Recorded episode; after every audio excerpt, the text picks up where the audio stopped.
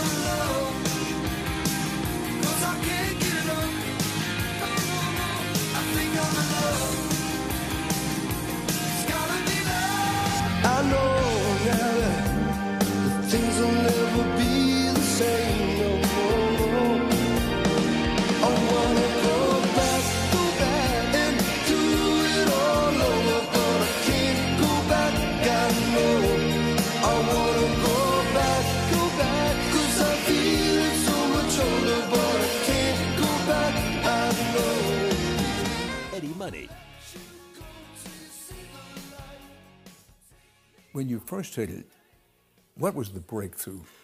Well, we played the US Festival, which was amazing.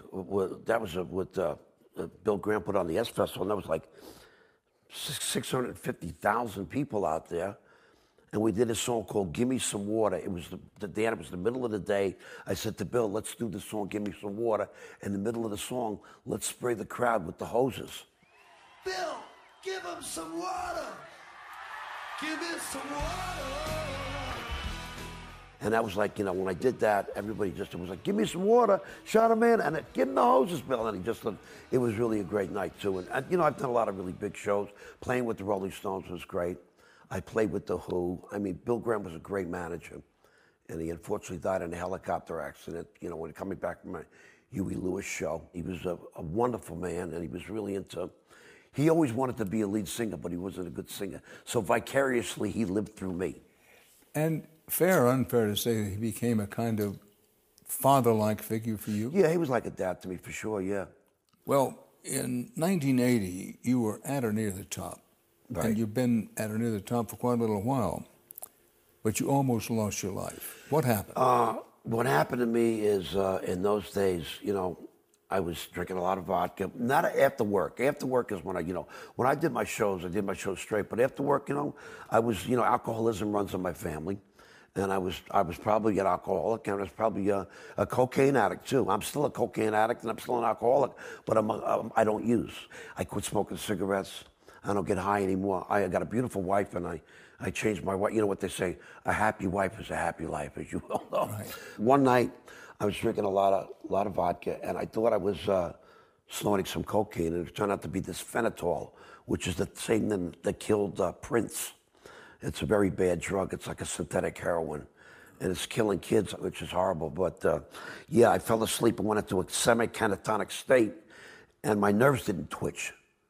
So I killed the sciatic nerve in my left leg, in other words. So I couldn't walk for like 10 or 11 months. And I remember using a walker to get out of my bedroom to get to the music room to write my biggest record, which was No Control.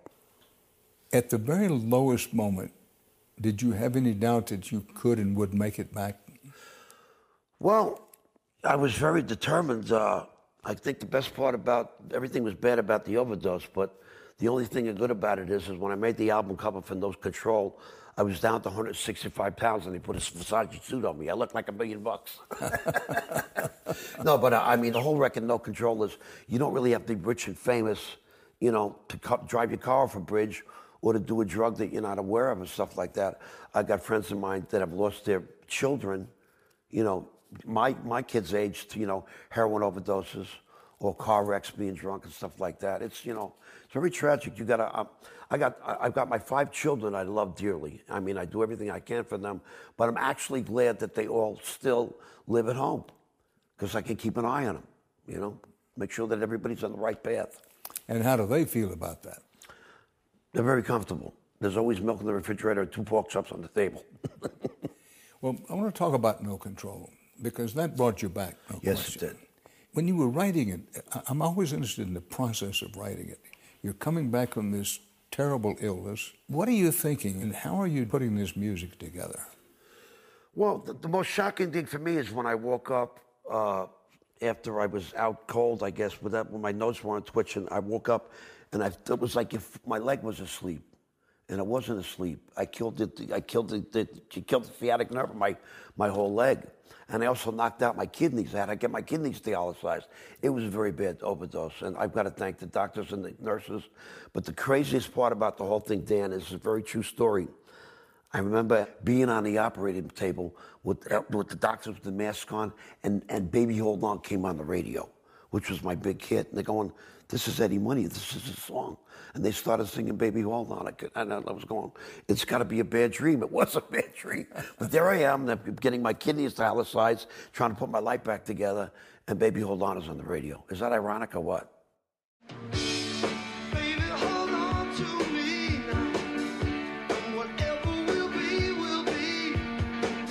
The Big Interview with Dan Rather. Tuesdays at 9, 8 The central. year was only on AXS 1978. Wow.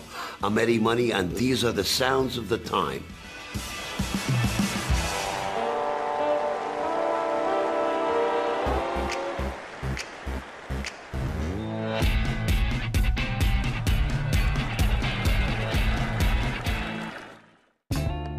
In 1968, Edward Joseph Mahoney was a young officer in the New York City police force who turned in his badge when he was invited to join a West Coast band.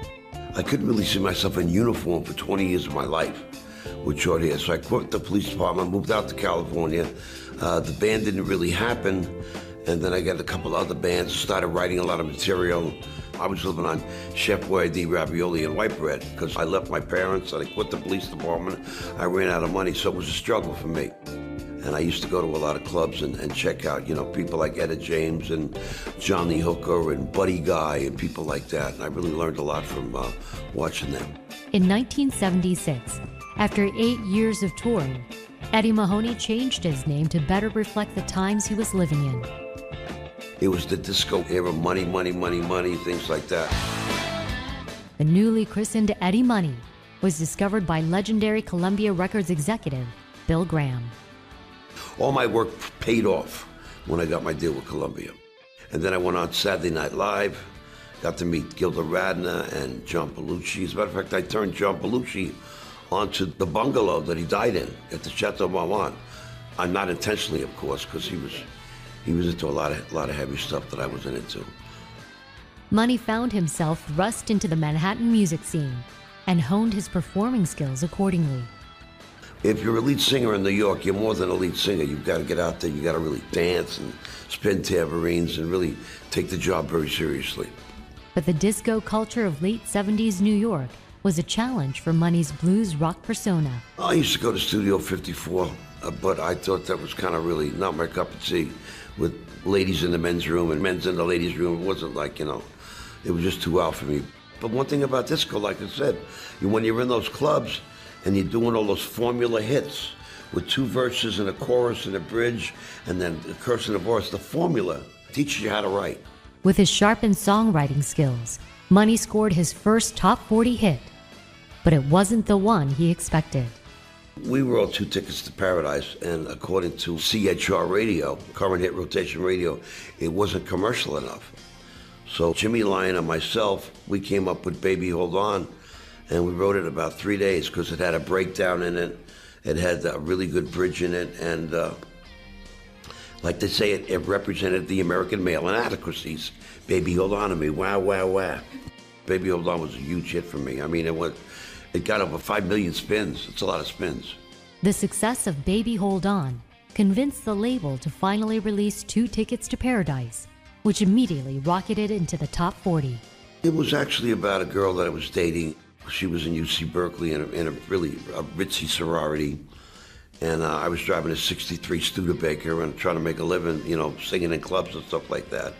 And I really wanted to take her someplace on a vacation, but I couldn't take her to Aruba, or I couldn't take her to Hawaii or anything else like that. There's a place up in Northern California where all those big, beautiful redwoods are. And I wanted to go up there and have her see the redwoods. So to me, Two Tickets Paradise was just actually a Greyhound bus trip that we never got to make.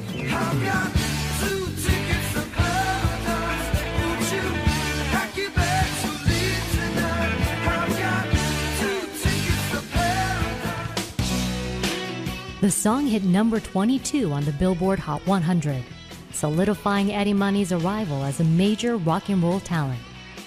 No longer a bad boy, he's still performing today, and his fans are still with him.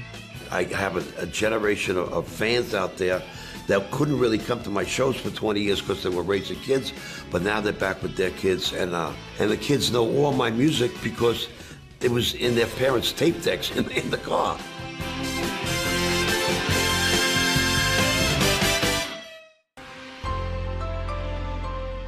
I'm Eddie Money. Your mother's a big fan of mine.